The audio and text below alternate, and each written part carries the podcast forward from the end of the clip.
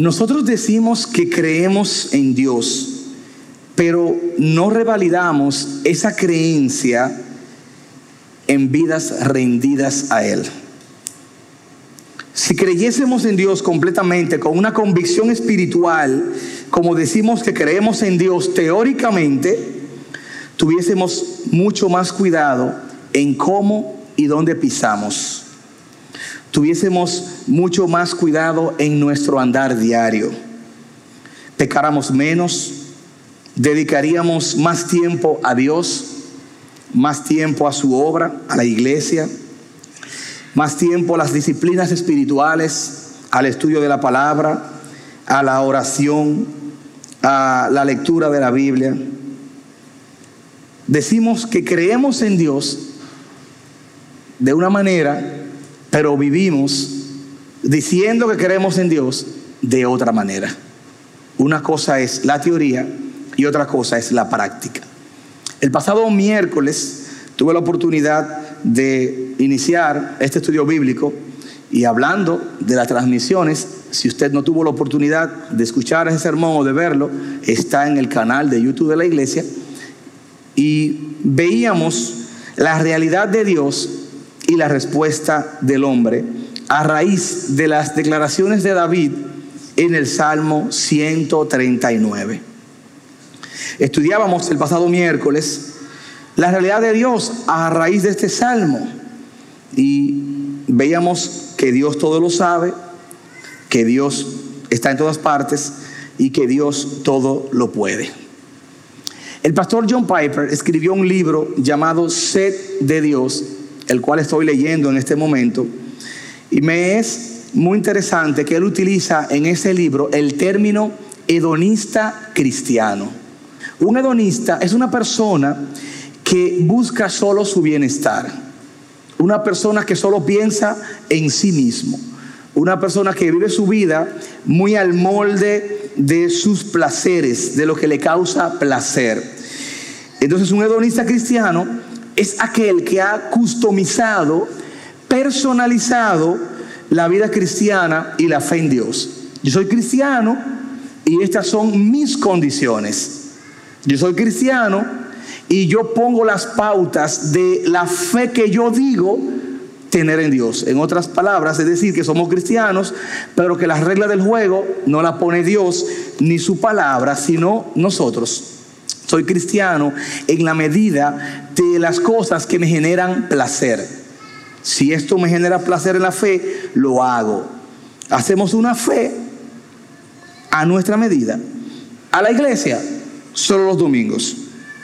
Discipulado, si es virtual, eso es hipersencial, hay muchos tapones, hay muchas cosas. Eh, tú sabes, si puedo ir, yo voy. Clase bíblica, si puedo. Compromiso económico con la obra. Mm, si me da el dinero del mes, yo he hecho lo que yo pueda. Ah, oración, yo siempre oro por los alimentos, dice mucha gente. Lectura de la Biblia, no me gusta mucho leer. Comunión con otros hermanos, Mm, con las personas que me caen bien y que me hacen sentir como bien. Esa es una fe a la medida. Y vienen a la iglesia toda la semana.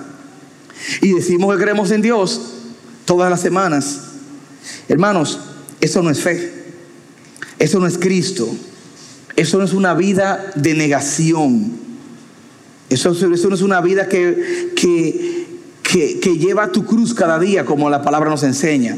Eso no es la fe que la palabra del Señor nos dice que tenemos que tener. El Salmo 139, que es el salmo en cuestión y en estudio en esta mañana, nos muestra la realidad de Dios. Y, el, y en el pasado estudio, en la pasada entrega, a modo de resumen, estuvimos viendo algunas manifestaciones de los atributos de Dios. Si usted está conmigo en su Biblia, Salmo 139, desde el versículo 1 hasta el versículo 6, vemos que David nos presenta que Dios todo lo sabe, la omnisciencia de Dios. Dios todo lo sabe. Solamente estoy resumiendo. Y mientras resumo, leo. Y lea usted conmigo, versículo 1 al versículo 6. Oh Jehová, tú me has examinado y conocido. Tú has conocido mi sentarme y mi levantarme. Has entendido desde lejos mis pensamientos. Has escudriñado mi andar y mi reposo. Y todos mis caminos te son conocidos, pues aún no está la palabra en mi lengua. Y he aquí, oh Jehová, tú la sabes toda. Detrás y delante me rodeaste y sobre mí pusiste tu mano. Tal conocimiento es demasiado maravilloso para mí.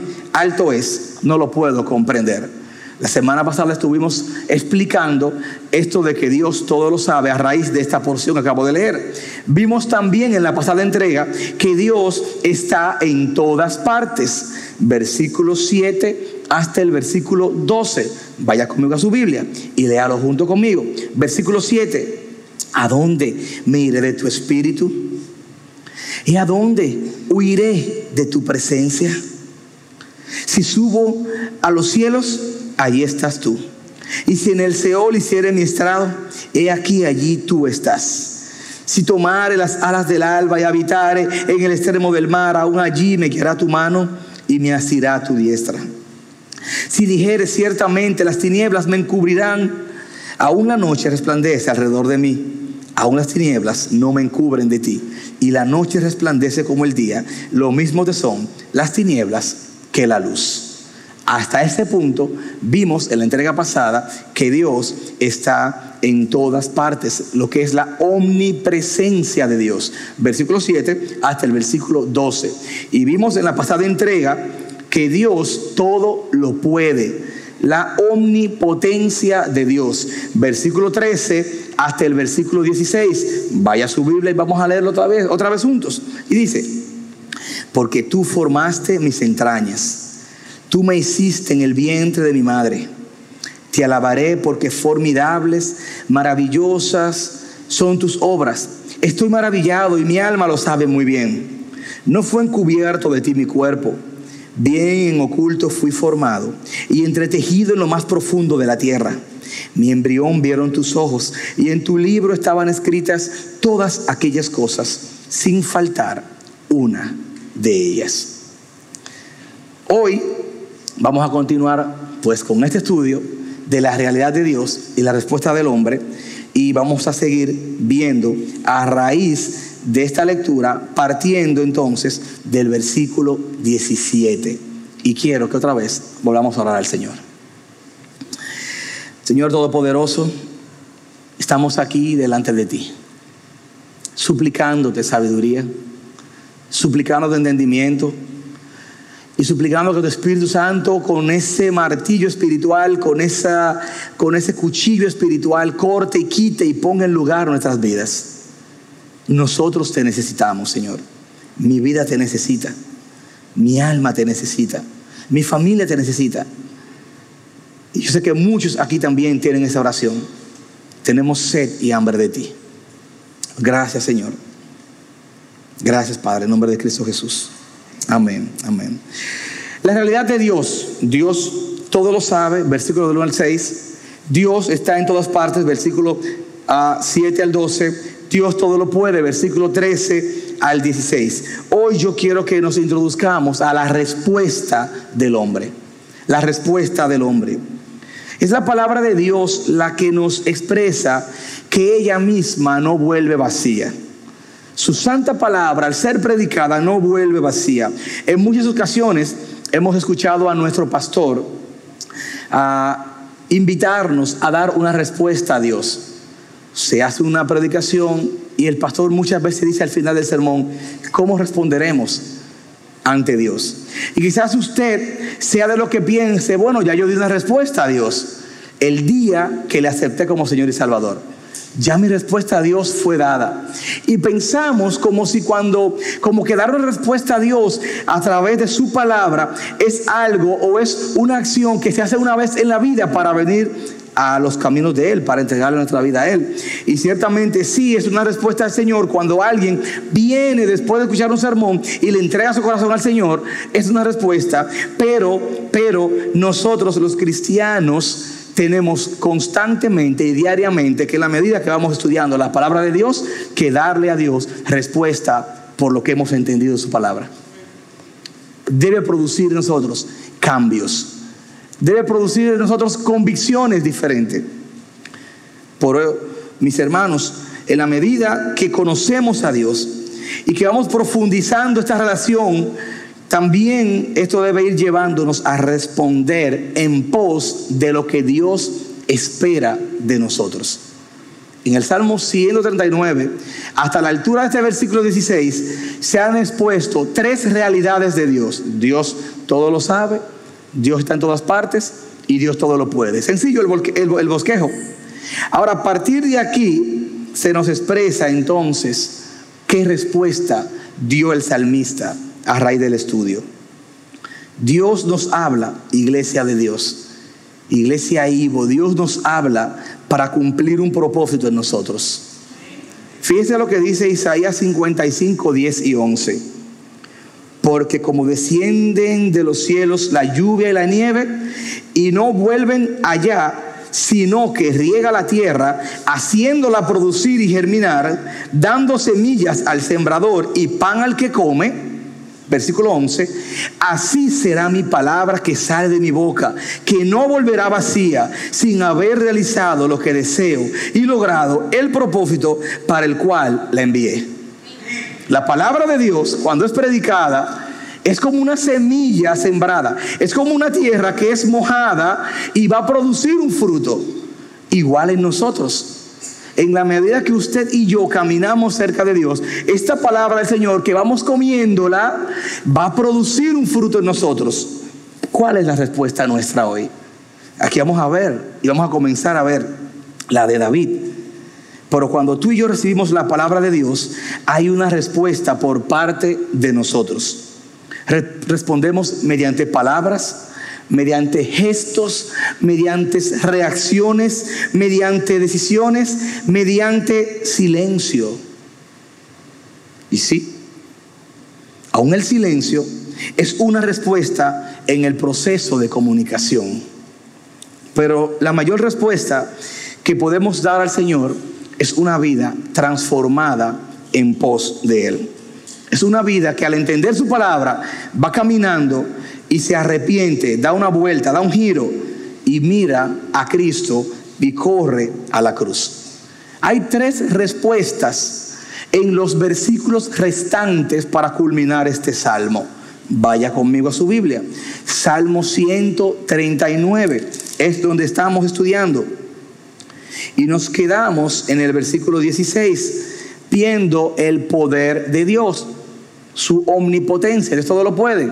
Pero en el versículo 19 hay un cambio. En el versículo 19 hay una diferencia en la forma en cómo él está redactando el discurso. Y él responde con admiración. Él responde con admiración. Luego de explicar que Dios todo lo sabe, que Dios todo lo puede y que Dios está en todas partes, él responde con admiración. Versículo 17, léalo conmigo cuán preciosos también son para mí, oh Dios, tus pensamientos. Cuán inmensa es la suma de ellos. Si los contara, serían más que la arena. Al despertar, aún estoy contigo. Reconoce con asombro y gratitud el interés que Dios ha puesto en él. Él dice, oye Señor, tú te has fijado en mí. Oye Dios, tú me has mirado. Oye Señor, yo no me he portado bien siempre, pero tú te fijas en mí. Y eso le genera admiración. Él ve cómo Dios pensaba en él con pensamientos de amor. Y sí, mi hermano, Dios nos mira con pensamientos de amor. Es Dios quien ha previsto y provisto todas las circunstancias en que nos habíamos de encontrar y Dios ha ordenado todas las cosas para bien en nuestras vidas. Muchos padres, por ejemplo, buscan dar a sus hijos una vida completamente diferente a la que ellos vivieron, olvidando que este proceso que ellos vivieron fue determinante para la formación de quienes son ellos como adultos al día de hoy. Y muchas veces uno dice, mi hermano, mi hermano Roger, usted está diciendo que Dios ha orquestado mi vida con amor, pero usted no conoce mi pasado. Usted no conoce de dónde yo vengo. Usted no sabe quién fui yo en el pasado. Usted no sabe cuál fue mi infancia o cuál fue mi vida antes de Cristo. Yo le respondería, No, mi hermano, yo no la sé. No, mi hermana, yo no la sé. Pero usted tampoco conoce el trasfondo mío. Cada uno trae un trasfondo. A los, que cada uno llega aquí con un trasfondo. Usted, yo no sé cuál fue el suyo. Usted tampoco sabe cuál fue el mío. Ahora bien, yo no sé el suyo ni usted el mío. Pero el presente, donde estamos ahora, yo sí veo a Dios obrando en nuestra vida. En la suya y en la mía. Todos llegamos aquí, todos llegamos al redil, todos trajimos un trasfondo. Pero aquí, ese trasfondo, dice la Biblia, que eso es pasado. Eso es un pasado. Aquí ahora estamos viviendo el presente. Recuerden Colosenses 3, pasado, presente y futuro del cristiano. Estamos en el presente. Y yo sí veo, ahora en mi presente, cuando miro atrás, yo ahora estoy viendo a Dios surcándome el camino que muchas veces yo no me di cuenta. Yo sí a Dios como con un hacha, con un asa, picando la hierba para que yo pudiera caminar y yo no me daba cuenta. Yo ahora puedo mirar atrás y digo, estoy aquí por pura misericordia de Dios. Yo no sé cuál fue el pasado suyo ni el mío, pero sí sé, mis hermanos, que Dios tiene un presente y que en el presente usted está aquí hoy y eso no es coincidencia. Yo estoy aquí hoy y eso no es coincidencia. No podemos alcanzar a comprender las compasiones que Dios ha tenido de nosotros. Pero Él hace una pausa en el versículo 17 y sencillamente irrumpe en admiración. Léalo conmigo otra vez. Cuán preciosos también son para mí, oh Dios, tus pensamientos Cuán inmensa es la suma de ellos. Si yo me pongo a contarlo, si lo contaras, si yo lo contare, serían más que la arena. Yo despierto y aún estoy contigo. Es como que uno dice, estoy viviendo un sueño. El que está en Cristo, uno piensa, y es verdad, es verdad que es así. Y él dice, yo despierto y aún estoy contigo. No es un sueño, es una realidad. Cuán precioso Él se admira de Dios. Yo viví un tiempo cerca del mar, vivo cerca del mar todavía, y, pero viví un tiempo en otra parte de la ciudad que tenía que pasar todos los días frente al mar. Y que quizás he hecho esta ilustración o se la he contado en otras ocasiones, pero creo que encaja muy bien para explicar esto.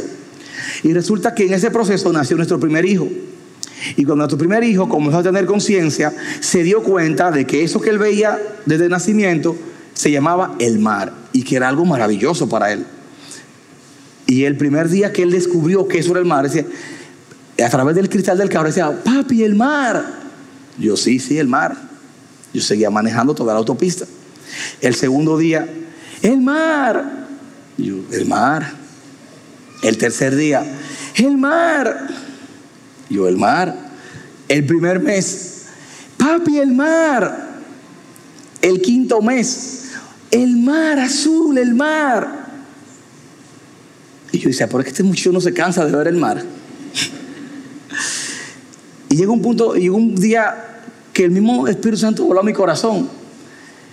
Y fue como el mismo Señor diciéndome, es que ya tú, no te, ya tú no te admiras de las cosas que yo he creado, porque para ti eso es normal, pero para Él es algo nuevo. Nosotros no podemos dejar de admirarnos de las cosas que el Señor ha hecho en medio de nosotros. Y yo recuerdo que Dios trajo mucha convicción a mi corazón y, contritó mi corazón. Porque yo decía, es que ya para mí eso es algo normal, pero para Él es algo maravilloso. Y para mí un día fue maravilloso. Yo recuerdo la primera vez que vi el mar y todavía lo miro todos los días. Tengo que mirarlo cuando salgo de mi casa. Y lo miro con admiración. Pero recuerdo esa primera vez que me quedé. Eso es el mar. El salmista David responde con admiración. Cuán gloriosos son tus pensamientos, oh Dios. Después que Él dice, tú todo lo sabes, tú todo lo puedes, tú, todo, tú, estás, en todas partes, Él dice, cuán grande es la suma de todas tus ideas. Yo no entiendo tus ideas, Señor, pero es demasiado grande. Y eso es maravilloso, dice Él en el versículo 17. Cuán preciosos también son para mí tus pensamientos. Cuán inmensa es la suma de ellos hay una admiración al ver que Dios, pudiendo saberlo todo, pudiendo estar en todas partes, pudiendo tener el poder para hacer cualquier cosa, Dios piensa en nosotros. si yo fuera Dios, y gracias al Señor que yo no soy Dios, si uno tuviera esa, facultad, esos tres, Dios tiene muchas otras atributos, muchas otras realidades. Aquí estamos viendo solamente tres.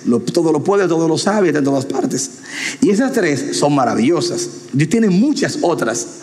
Pero en esas tres, si estuviese al alcance tuyo y mío, es decir, yo todo lo puedo, todo lo sé y puedo estar en todas partes. Wow. El salmista dice, todo lo puedes, tú todo lo sabes, tú estás en todas partes y aún así has pensado en mí. Aún así, entonces esa es su respuesta. Admiración, maravilla, asombro. Es como el pasaje de Lamentaciones, capítulo 3, versículo 21 al 23, que dice, esto traigo a mi corazón y por esto tengo esperanza versículo 22, que las misericordias del Señor jamás terminan. Jamás terminan, pues nunca fallan sus bondades. Versículo 23, son nuevas cada mañana. Grande es tu fidelidad. El día que perdemos la capacidad de asombro por Dios, comienza un declive espiritual en nuestra vida. El día que dejamos de asombrarnos de Dios, y comenzamos a ver las cosas como algo así, siempre ha sido así, comienza un declive de insatisfacción, de falta de gozo, de falta de gratitud en nuestros corazones. El salmista admira al contar la suma de Dios cuando nos muestra sus planes amorosos. Aunque estuviese todos los días y la noche ocupado en la tarea de enumerar la misericordia del Señor, todavía dice él que es demasiado grande. Jeremías 29:11 dice, porque yo sé los planes que tengo para con ustedes, declara el Señor, planes de bienestar y no de calamidad, para dar fruto y una esperanza. Dios tiene planes que nosotros no conocemos. Iglesia, nunca perdamos la maravilla de asombro delante de Dios. Y el milagro que estamos viviendo nosotros hoy como iglesia y estar en un nuevo local es una maravilla que nunca podemos perderle de asombro. Nunca podemos perderle de asombro. Porque vendrá una generación que no va a conocer este milagro y va a ver esto como algo normal. Pero lo que pasamos el mar en seco y vimos el mar abrirse en dos. Después de años tres servicios y de repente vernos en un solo lugar, que ahora tenemos espacio para mucha gente más todavía, es ver el mar abrirse en dos. Es, es ver el mar abrirse en dos. La generación venidera quizás dirá, yo nací ahí, siempre para mí fue así. Nosotros vimos a Dios abrir el mar. Pero se nos puede olvidar un día, que nunca se nos olvide, que fue la misericordia del Señor. Él responde con admiración y con maravilla. Siempre guardemos eso ahí. Hoy, cuando salgamos del servicio, que vayamos a orar por los alimentos que, vayamos a comer en familia, hagamos alguna mención de la, de la grandeza de Dios y tratemos de sorprendernos. Gracias, Señor, por esto, por esto, por esto. Hagamos esa lista y seamos agradecidos con el Señor. Segundo lugar, y es lo último que vamos a ver por hoy, Él responde con indignación. ¿Cómo? Se viene con admiración y luego responde con indignación. ¿Cómo así?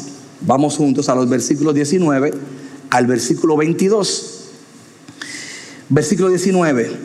Oh Dios, si tú hicieras morir al impío, por tanto, apartaos de mí hombres sanguinarios, porque hablan contra ti perversamente, y tus enemigos toman tu nombre en vano.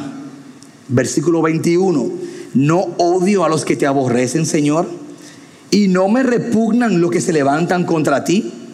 Los aborrezco con el más profundo odio. Se han convertido en mis enemigos. Y uno dice, wow, ¿y qué giro dio este salmo a partir de ahora?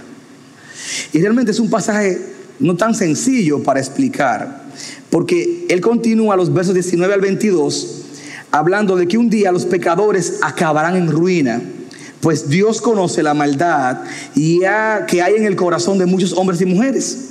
Y por tanto Dios les va a pedir cuenta. Esto es lo que muchos llaman una oración imprecatoria. Una oración imprecatoria. Yo se lo voy a ilustrar de esta manera. En una ocasión, yo estaba aconsejando a un joven acá en la iglesia que estaba teniendo ah, ira en su corazón con unos amiguitos de la escuela, los cuales le provocaban. Y en el corazón de este joven lo que había era esta oración del versículo 19 al 22. Yo lo que quiero es cogerlo y partirle la boca y agarrarlo por el cuello y darle del piso. Y yo lo que quiero es coger a esos muchachos que me relajan en la escuela y darle duro, duro, duro hasta que boten sangre, hasta que se le partan los dientes. Entonces de repente ese joven se pone a llorar y dice, perdóneme mi hermano que yo diga esto y yo no quiero hacer eso. Era como que está hablando con dos personas diferentes. Y yo le escucho y yo le digo, yo te entiendo. Yo también he sentido lo mismo muchas veces. Muchas veces yo he sentido también eso. Y él me mira, ¿usted? Le digo, sí. Pero no solamente yo, hombres en la Biblia también lo han sentido. Y la Biblia expresa muchas veces el deseo de hombres que aman a Dios, pero un deseo de, como diríamos los dominicanos, de tirria contra otros. Eso se llama una oración imprecatoria. ¿Me entendieron? Yo creo, ¿verdad? Una de las características que tiene la, la escritura es su honestidad. La Biblia, cuando describe a sus personajes, no oculta la realidad de su corazón y la presenta tal cual son ellos. Eran hombres como usted y como yo. Eran mujeres como usted y como yo. Y me encanta que la Biblia me expresa y no me, no me tapa la honestidad al describir las luchas internas que tienen los personajes de la palabra de Dios. Aunque la palabra imprecatorio no aparece en la Biblia, los expertos reconocen que existe un subgénero literario en los salmos, en los salmos, y el diccionario de la Real Academia de la Lengua Española define el verbo imprecar como proferir palabras que se expresa al vivo deseo de que alguien sufra mal o daño. Eso significa imprecar.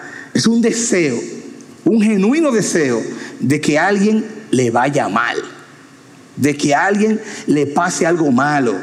Y uno dirá, wow, mi hermano. Pero mire, y déjenme explicarle algunas características de estos salmos imprecatorios o de estas oraciones imprecatorias. Y me estoy auxiliando acá de el hermano Nimrod López, que escribió un excelentísimo artículo sobre los salmos imprecatorios. Y hay un libro que tuve la oportunidad de leer hace un par de años que se llaman Salmos de Guerra por el Príncipe de Paz, hablando específicamente de los salmos imprecatorios, porque son pasajes complicados de leer. Son pasajes complicados de entender muchas veces porque uno se pregunta cómo una persona que dice que ama a Dios le desea el mal a otro. Este es un ejemplo de ello. Algunas características de los salmos imprecatorios son que son parte del clamor por liberación del enemigo. O sea, uno como cristiano, uno como hijo de Dios, tiene una batalla. En este caso estamos hablando de que el libro de los Salmos escribió unos mil años antes de Cristo. Era otra sociedad, era una sociedad muy bélica. Era otro tipo de sociedad. Entonces, ellos proferían ese tipo de, escritos, de palabras o salmos, como parte de un clamor de liberación a Dios. Era un desahogo de su corazón. Número dos, concuerdan con, con los planes divinos para los malos. Ciertamente la Biblia, la Biblia condena la acción del malo. La Biblia condena la acción de los malos. Y aquí concuerdan esta oración de los hombres de Dios con, este, con la realidad de que Dios también señala negativamente el mal. Tercero, expresan confianza en Dios. Su oración imprecatoria no se apartaba de quitar que esta gente, aunque estaba orando de una manera extraña, estaban confiando en Dios. Estaban expresando confianza en Dios. Es una manera, hermanos, que usted esté airado y que usted diga, mira Señor, perdóname, pero yo lo que quiero es tal cosa, pero yo te pido perdón. Yo no desconecto a Dios de mi oración, ni de mi deseo en esta oración, que es una oración fuerte y dañina. pero estoy orándole a Dios y estoy comunicándome con Dios, expresan confianza en Dios. Y cuarto, buscan estas oraciones impercatorias y los salmos impercatorios, buscan siempre que Dios sea glorificado. Nosotros no queremos traer gloria a Dios a raíz del mal, ni deseándole el mal a otras personas. Pero como le decía, la palabra de Dios, la palabra de Dios no oculta la veracidad del corazón de los hombres y las mujeres de Dios. Es como esa persona que se convirtió a Cristo y entonces nuevo creyente y alguien le hizo algo y estaba crudito ese hermano y venía del bajo mundo y venía con mucha sangre. Y fue donde el pastor a buscar consejería. Ay, pastor, mire, me pasó tal cosa. Yo lo que quiero es coger a esa persona y, mire, y partirle la cabeza en dos. Ay, si me hace eso cuando yo no hubiese sido cristiano, pastor. Mire, porque yo, yo estoy buscando la oportunidad para yo de quitarme eso. Y el pastor le dice, no, dice el Señor que hay que amar a los enemigos. No, no, no, no, no, pastor, es que ese hombre es peor, mire. Ay, no, no, mira, dice la Biblia, mí es la venganza el Señor. ¿La Biblia dice eso?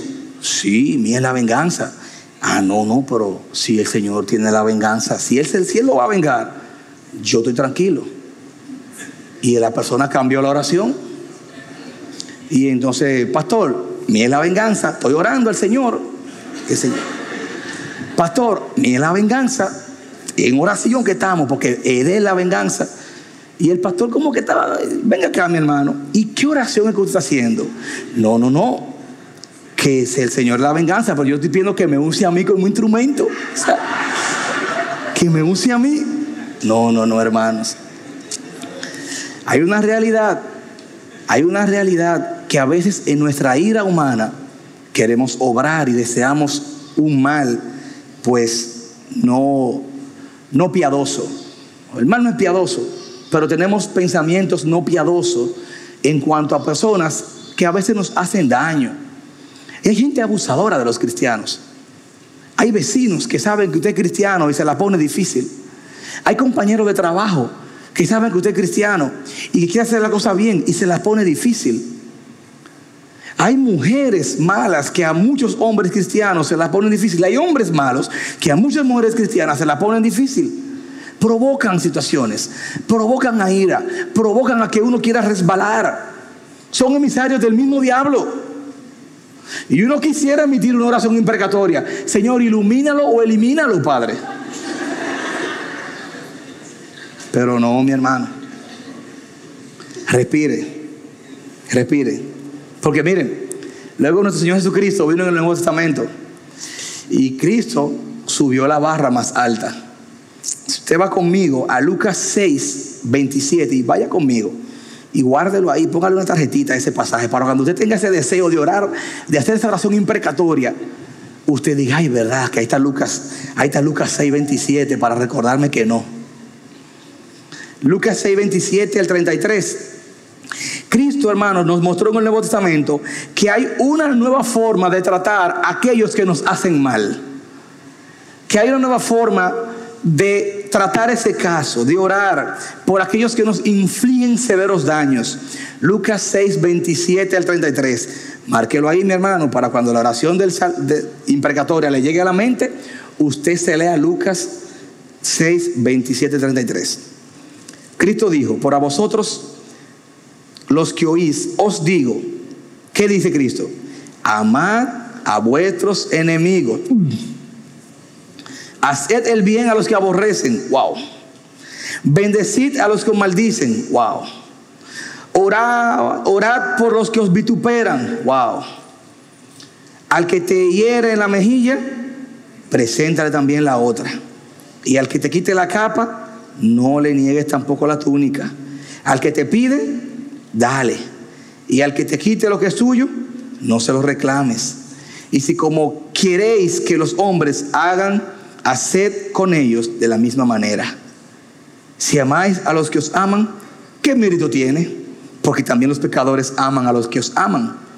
Si hacéis bien a los que os hacen bien, ¿qué mérito tenéis?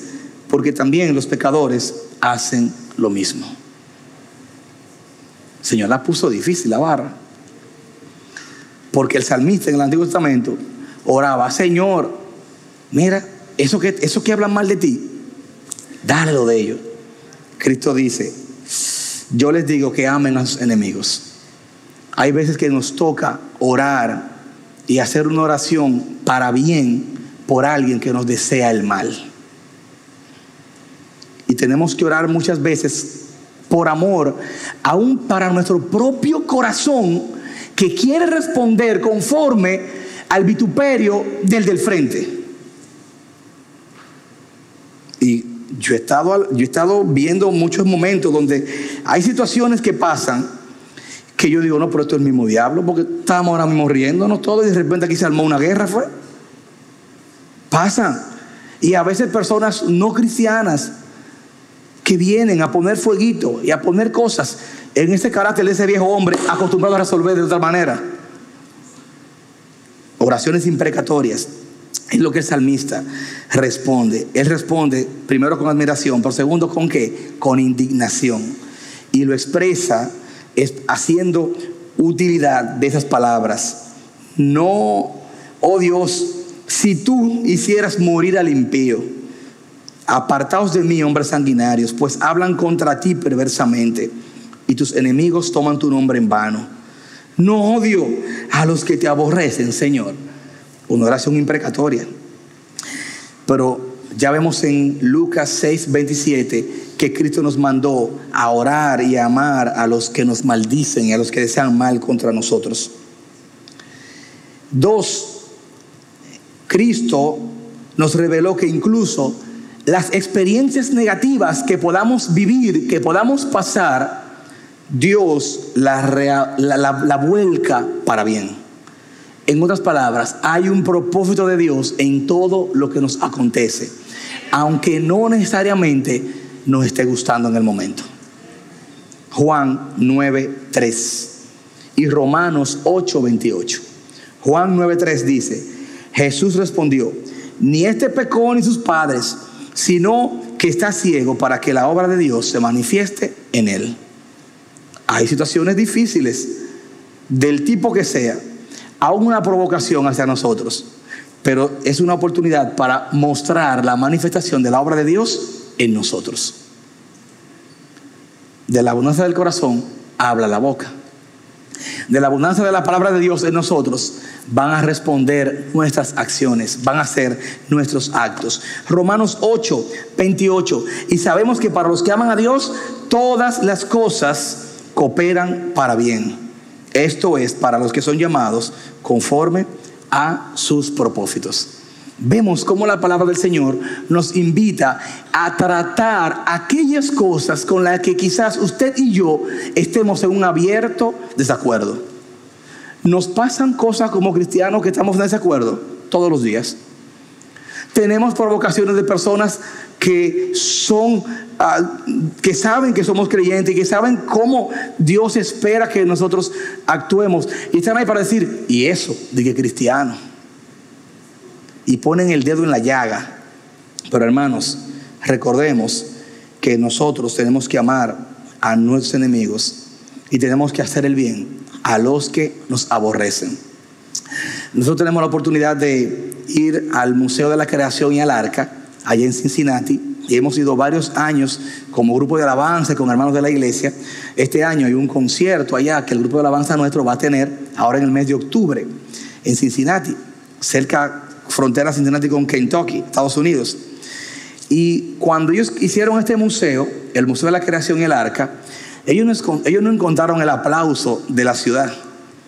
Ellos nos cuentan cómo mucha gente hostil al Evangelio convocaron a huelga en la ciudad para que no se construyera esos museos allá. Y cómo iban y se le depositaban hasta una semana hacerle campamentos afuera de la construcción. Y armaban casas de campañas con carteles, la prensa, un escándalo. Una cosa es para ellos decir, no, no hagamos este museo. Y los empleados del museo son entrenados porque siempre en el año, frecuentemente en el año, hay huelgas en contra del museo.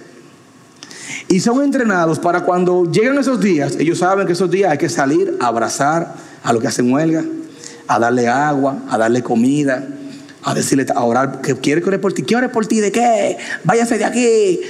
Estamos orando por ti, que Dios guíe tu vida, a darle un sándwich, una hamburguesa, a llevarle al, campamento alguna.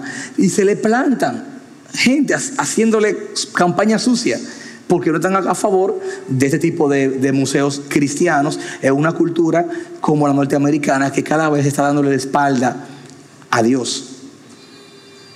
Y es difícil porque pongamos nosotros en el lugar que nos toque entonces servirle al que está en contra de nosotros. De eso se trata. Pero el salmista responde con indignación. Versículo 19 al 22. Él se identifica con la causa de Dios.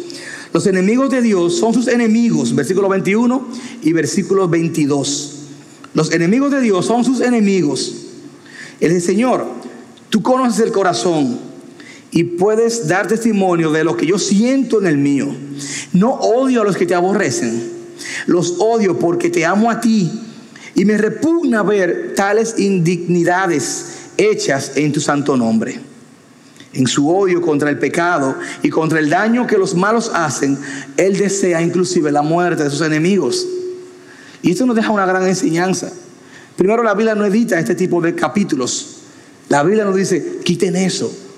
No, que no lean esa parte. Y esta no es la única vez que hay un salmo que se ora así. Hay muchos salmos que tienen oraciones imprecatorias. Oraciones difíciles de entender y de explicar, pero nos reflejan el corazón abierto de aquellos, de aquellos que también están cerca de Dios. Les pasa a ellos, les pasó a ellos y también nos ha pasado en el corazón. yo nunca le he deseado el mal a nadie de esa manera, mi hermano. Pero muchas veces cometemos una clase de faltas que lo único que nos falta es que si Dios tuviera que poner en, en una gran pantalla lo que hay en nuestra mente, quizás nos diera una gran vergüenza. Y eso es lo último que vamos a ver. Eso es lo último que vamos a ver. Pero ya para terminar, David expresa una incompatibilidad que ellos, o sea, de él con aquellos que aborrecen a Dios. No solamente con ellos, sino también con sus prácticas. Y esto nos deja una gran enseñanza, mis hermanos. Los cristianos no estamos para ser empáticos con aquellos que andan abiertamente desafiando a Dios. A veces en esta cultura que vivimos, una cultura open, una cultura abierta, hay personas alrededor de nosotros que abiertamente andan desafiando a Dios y están alrededor de nosotros y una vez lo que hacen, mm, a mí no me gusta el conflicto. No estamos diciendo que tenemos que asumir una actitud de una oración imprecatoria contra aquellos que aborrecen el nombre del Señor. Por eso tenemos que tener postura firme. El cristiano tiene que mantener postura firme. Los cristianos no estamos siendo, no estamos para ser empáticos con aquellos que andan abiertamente desafiando a Dios. Los cristianos no debemos andar riéndonos de chistes que blasfemen contra Dios y con su palabra. No debemos reírnos de esas cosas. No estamos diciendo que le deseemos, que le deseemos mal a ese tipo de personas. No digo eso. Pero tenemos que tener postura. Y vimos una cultura donde la gente no, tú haces lo que tú quieras y en nombre de eso se burlan de Dios, se burlan de Cristo, se burlan de la iglesia, hablan mal de, de nuestra fe y uno sencillamente a veces, y tenemos amistades no cristianas que muchas veces para una cosa sí, pero para otras no. Una de las cosas que aprendemos con esta oración imprecatoria es el celo que hay por Dios. No estoy diciendo que deseemos la muerte ni el mal de nadie, pero sí admiremos el celo de los hombres de Dios por Dios. Hay un celo. Y yo soy creyente y tengo amistades no cristianas y trabajé muchos años de mi vida. La gran parte de mi, de mi vida la he trabajado fuera de los caminos del Señor. Pero donde yo estoy en un ambiente no cristiano, Dios se respeta. Yo soy un hijo de Dios. Y es como usted me está hablando mal de mi familia de mi padre. Es como usted me está hablando mal de un ser querido. Aquí vemos un celo genuino por la gloria de Dios y un celo genuino por defender el nombre de Dios. Y eso es digno de imitar. Eso es digno de que usted y yo lo anotemos ahí. Oye, es verdad, yo no debo desear el mal de, de otro. Yo no debo desear la muerte a nadie. Pero yo debo de aprender del celo que tenían esta gente por Dios. Yo debo de aprender del respeto que tenían esta gente por Dios. Un respeto tal que eran capaces de llevar la cabeza a cualquiera porque se metían con Dios. No debemos andar riéndonos de chistes que blasfemen contra Dios. No tenemos que hacernos los graciosos con, con aquellos que desean aplastar el nombre de Dios, aunque sea mi jefe. Aunque sea el jefe del departamento. Bueno, fue el jefe. Sí, porque mira esta fulana de cristiana, pero que, que porque fue el jefe que lo dijo. No debemos hacernos los graciosos con aquellos que comentan y denigran a Dios mediante sus conversaciones en un ambiente de no cristiano. El salmista responde con admiración, con admiración, y él responde con indignación. Admiración, versículo 17 y versículo 18. Cuán preciosos también son para mí, oh Dios, tus pensamientos. Cuán inmensa es la suma de ellos. Si los contara, serían más que la arena. Y al despertar estoy contigo. Con indignación, con indignación. Versículo 19 y versículo 20, al 22. Oh Dios, si tú hicieras morir al impío. Por tanto, apartaos de mí, hombres sanguinarios porque hablan contra ti perversamente. Y tus enemigos toman tu nombre en vano. No odio a los que te aborrecen, Señor. Y no me repugnan los que se levantan contra ti. Los aborrezco con, la, con el más profundo odio. Se han convertido en mis enemigos. Hay una tercera reacción del salmista. Y hasta ahora hemos visto que las tres realidades, Dios todo lo sabe, Omnisciencia, versículo del 1 al 6. Dios está en todas partes. Omnipresencia, versículo 7 al 12. Dios todo lo puede. Omnipotencia, versículo 13 al 16. La respuesta, admiración, versículo 17 y versículo 18. Indignación, versículo 19 al 22. Y la última es, Él responde con humillación delante de Dios. Él se humilla delante de Dios. Eso está en los versículos 23 y 24. Pero esa última respuesta la vamos a ver en un mensaje aparte, en otra oportunidad. Ahora yo quiero terminar con algunas preguntas para la iglesia. ¿Qué tan conscientes estamos nosotros de la realidad de Dios? Si estuviésemos más conscientes de que Dios está en todas partes, de que Dios todo lo ve, de que Dios todo lo sabe, pecáramos menos. Si estuviésemos tan conscientes de esa realidad, amáramos más su palabra y, y, viviríamos sabiendo que todo el tiempo que tenemos es del Señor. ¿Qué respuesta vamos a dar nosotros? Él, David, respondió con admiración, con asombro, con maravillas y con indignación. Hemos visto también hoy lo que llaman muchos las oraciones o salmos imprecatorios y lo vemos presente en diferentes salmos. Ahora, tú y yo, ¿cuál será nuestra respuesta? Eso lo sabe Dios y usted en su corazón, mi hermano. Dígaselo en esta oración. Oremos. Señor, cuán asombrosas son tus obras cuán maravillosamente tú nos has dado la oportunidad, como tus hijos, aquellos que ya te hemos entregado en nuestro corazón, de conocerte. Cuando vemos tanta obra de bondad en medio de nosotros, sencillamente nos admiramos, así como David. Yo te pido, Señor, que tú traigas a nuestro corazón gozo, que tú traigas a nuestro corazón, Señor, gratitud que tú traigas a nuestro corazón el hecho de poder ver el más mínimo detalle de misericordia tuya hacia nosotros y arrodillarnos de gratitud. Esa admiración. Ayúdanos, Señor, y perdónanos por las veces que no lo hemos hecho así. Perdónanos por las veces que hemos, que hemos echado al menos tu, tu obra, echado al menos tus maravillas. Señor, también te pedimos perdón si en nuestro corazón se ha albergado alguna oración imprecatoria contra alguien. Te pedimos, Señor, que nos perdones, pero también te pedimos que, que cultives en nosotros un celo profundo por ti, un celo, un respeto donde que donde estemos cada uno de nosotros haya una verdadera luz y sal de la tierra. Y que aquellos hombres y mujeres que no te conocen alrededor de nosotros puedan ver ese celo genuino.